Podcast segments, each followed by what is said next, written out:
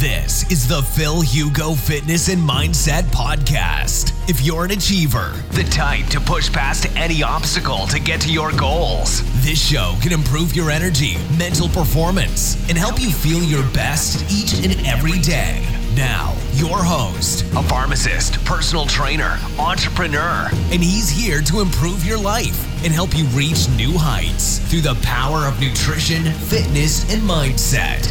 Phil Hugo. Ahora vamos a pasar al cardio. Cardio LIS, ¿qué es? Low Intensity Style Cardio. Ok. Entonces, la gente me dirá, Phil, si entreno pesas o hago CrossFit, ¿tengo que hacer cardio? Mucho pro fitness, culturismo, etcétera, dirán, entreno pesas, no hace falta que entrene cardio. Pues yo no soy partidario de esto. Pienso que el entrenamiento de cardio va a ayudar a la perfusión, a la respiración, va a aumentar el número de mitocondria a nivel del tejido muscular, va a aumentar todas estas pequeñas ramificaciones a nivel de los vasos sanguíneos, va a aumentar la oxigenación de los tejidos y esto no lo consigues si siempre te quedas con un entrenamiento de hipertrofia clásico.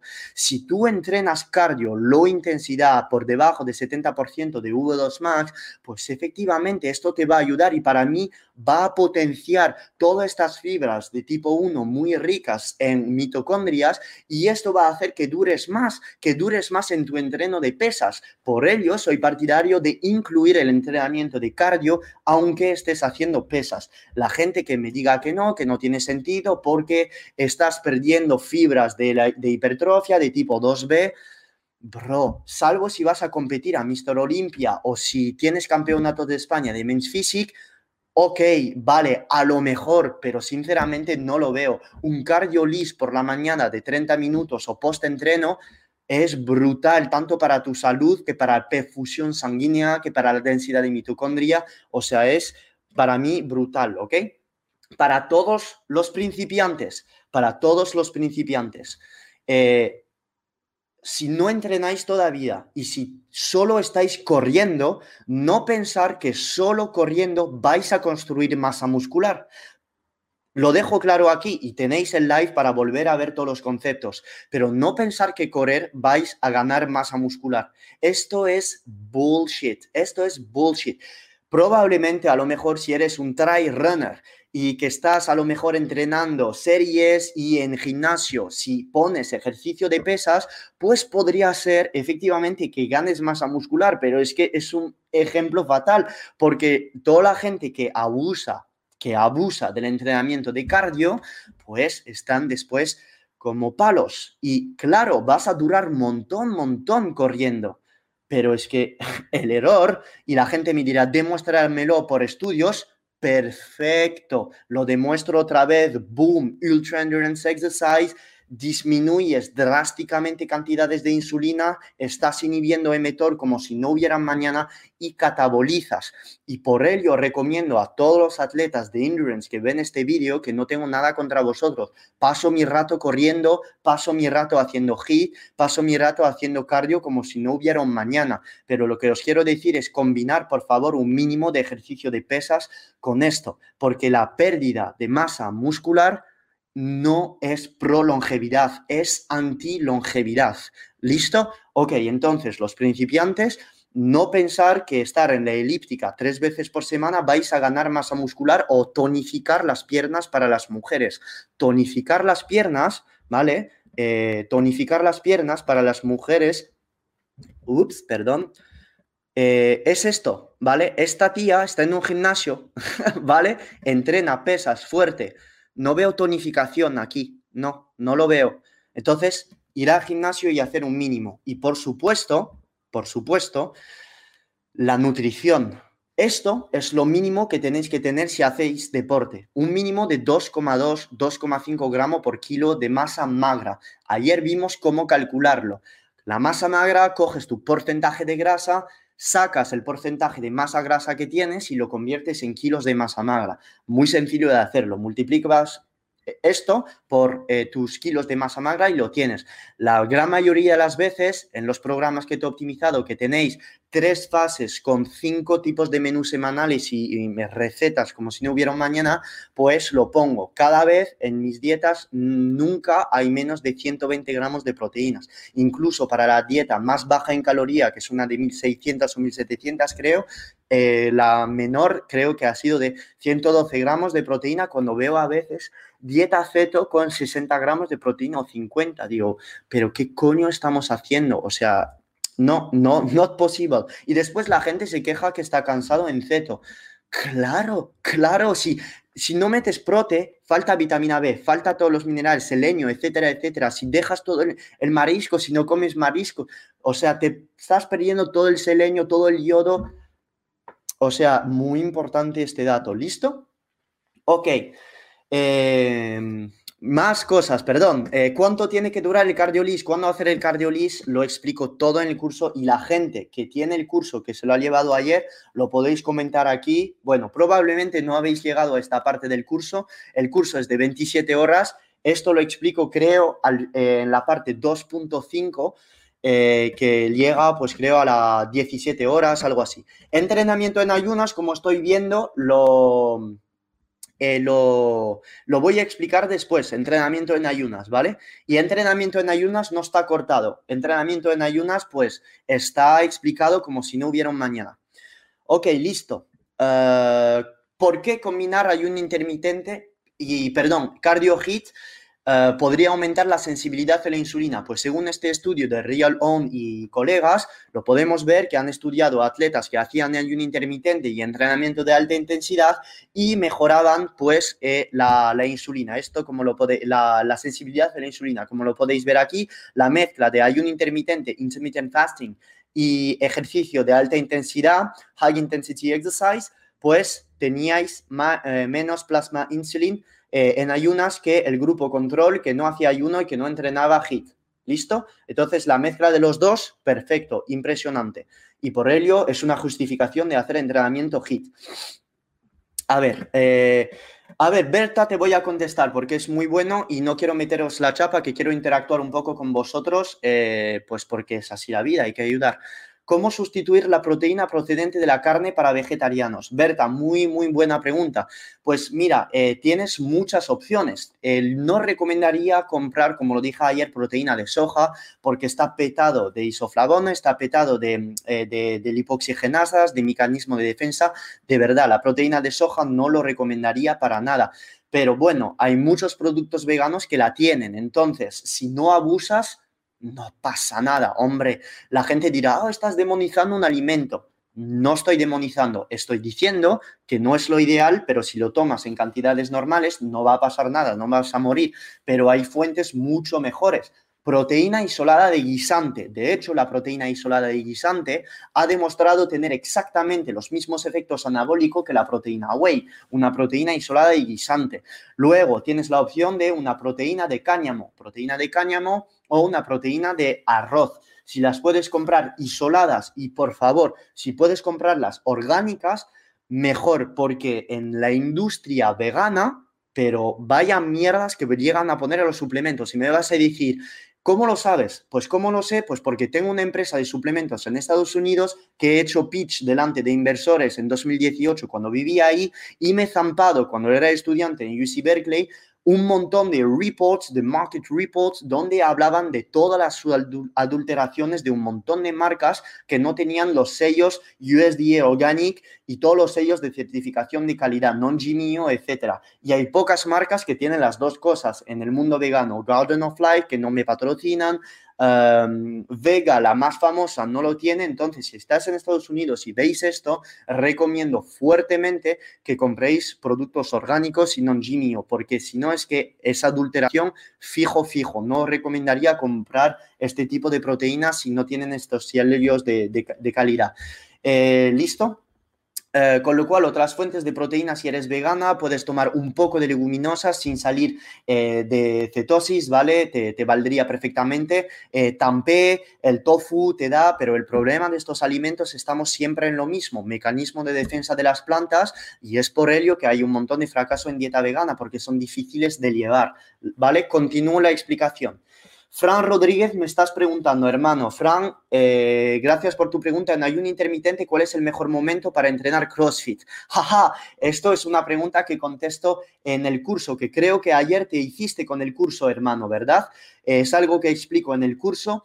Entonces, te voy a dar al final del live protocolos eh, dónde es el mejor momento para entrenar. No hay mejor momento para entrenar, ¿vale? Te lo digo enseguida, no hay mejor momento para entrenar, pero sí hay tips. Si quieres entrenar en ayunas, eh, te doy algunos tips, ¿vale? Entonces, te lo digo al final que tengo una diapositiva para ello.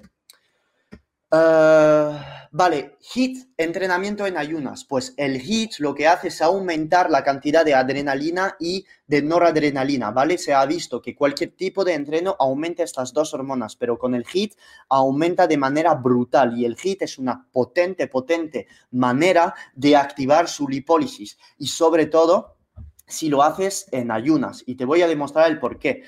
Cuando tú estás entrenando HIT, con pocos descansos, por ejemplo, 10 segundos de descanso con 20 segundos de ejercicio o 20 segundos de, descanso con 40 segundos de ejercicio, aunque esto es un poco largo. Dependiendo de la duración de tu ejercicio, pues estarás trabajando distintos tipos de fibras musculares y distintos tipos de sustratos. Hay distintas maneras de hacer HIT, esto lo explico muy bien en el paquete optimizado, pero algo sencillo de entender, si eres principiante, si estás solo aquí para escuchar el, curso, pues lo importante es que tu descanso más o menos dure pues entre 10 y 15 segundos, no más, ¿vale? Quédate con esto y que el resto de tu ejercicio pues dure el doble o 20, 25, 30 segundos. Para mí, un hit que dura más de 40 segundos no es un hit porque no puedes ir a balas durante 40 segundos. Incluso para mí, 30 segundos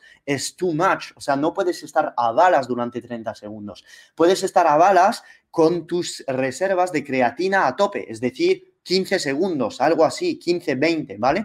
Y esto, el estar eh, descansando muy poco, pues va a crear un déficit de oxígeno. Y este déficit de oxígeno, el cuerpo, ¿cómo lo va a traducir después?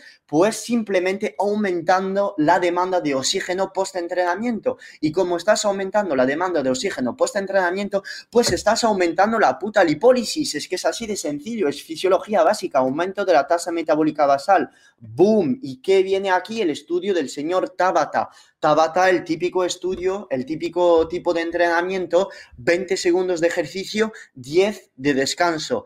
¿Vale? El señor Tabata lo ha hecho, ha demostrado que ejercicio durante 4 minutos, 20 segundos a tope, 10 de descanso, aumentaba la cantidad de, de, ácido, eh, de ácidos grasos oxidados, etcétera. Pero realmente, vamos a calmarnos. Eh, no vamos a tener resultado entrenando solo cuatro minutos al día, ¿vale? Tabata, gracias por tu estudio, pero el Tabata, eh, si me seguís en historia en Instagram, yo lo hago durar durante 40 minutos, ¿vale?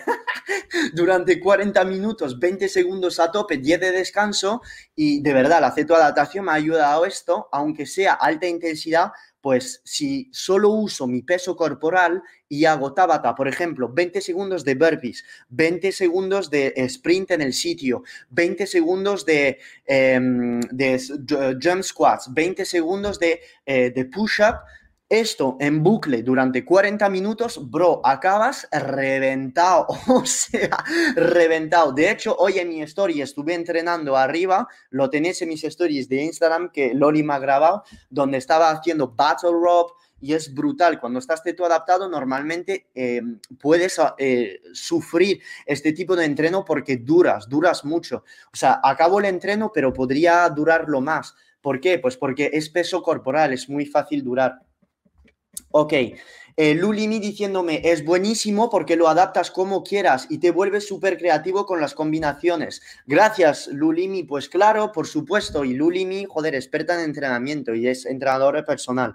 Vale, más cosas. Esto sería un tipo eh, de, plan que tenéis en el plan keto optimizado que os paso. El tipo de tabla o un tipo de hit, ¿vale? Que esto lo he cogido, os lo regalo, podéis hacer un screenshot, pero esto es el típico hit filugo. ¿Por qué lo llamo hit filugo? No porque mi ego está por las nubes, sino porque en vez de hacer 20 segundos de descanso en el Tabata, pues de descanso de ejercicio, hago 25 segundos y con 10 segundos de descanso.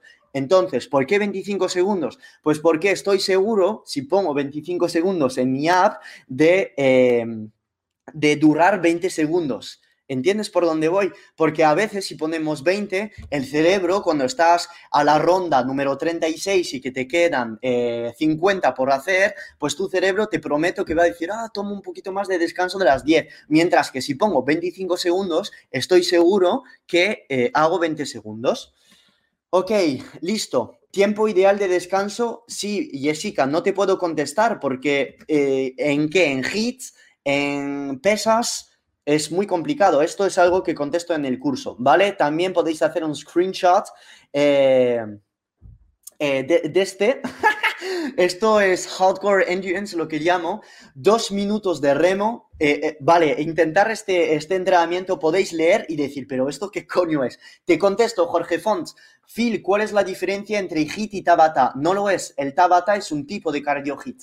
¿Vale? Es lo mismo. Es lo mismo. Lo único es que Tabata es eh, el método inventado por el japonés Tabata y que solo la ha patentado como cuatro minutos. Pero hay que ser creativos. Tú coges el Tabata y lo haces durar cuanto quieras. Yo si hago cuatro minutos es una mierda. O sea, quiero mm, cuatro minutos es una basura. O sea, Tabata, te, por, ejemplo, lo puedes hacer en la bici. Te pones en una bici y haces Tabata durante 15 minutos. Eso, bro, o sea, te Mm, te, mata, tío. O sea, esto te mata. Bueno, y aquí tenéis también unos de los entrenamientos locos que hago, que son dos minutos de remo. A los dos minutos, 20 burpees. Dos minutos de remo, 19 burpees. Dos minutos de remo, 18 burpees. Si haces esto, dura 40 minutos. Es muy tonto. O sea, hay que ser realmente loco y tonto para hacer esto.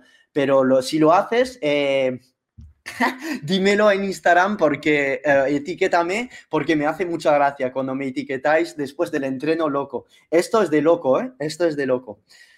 Eh, Alejandra Isern, ¿es lo que hacemos en CrossFit? Claro que sí, eso es, es que los CrossFits es brutal, brutal. No sé, es que, ¿sabes lo que me da pereza con CrossFit? Me da pereza un poco porque hay que aprender todas las técnicas, las técnicas de, de clean jerk, etcétera y sé que hay un periodo de aprendizaje durante un mes, dos o incluso un año y me da un poco pereza, de verdad. Pero bueno, Georgina Maldera diciendo la locura. Georgina ayer, Georgina es mi clienta, ya sé que se mete unas locuras eh, brutales. Georgina ayer se ha llevado el paquete optimizado y estoy seguro que, pues, que, lo, que lo está disfrutando. Gracias, Georgina. Georgina está en todos mis lives. De verdad, muchas gracias. This has been another episode of the Phil Hugo Fitness and Mindset Podcast. If you enjoyed the episodes, leave an honest review in iTunes so other like minded individuals can conquer their goals too. If you want more content and free info on how to take your health and athletic performance to new heights, visit philhugo.com to be on the cutting edge with the latest info nutrition, fitness, and all things performance mindset.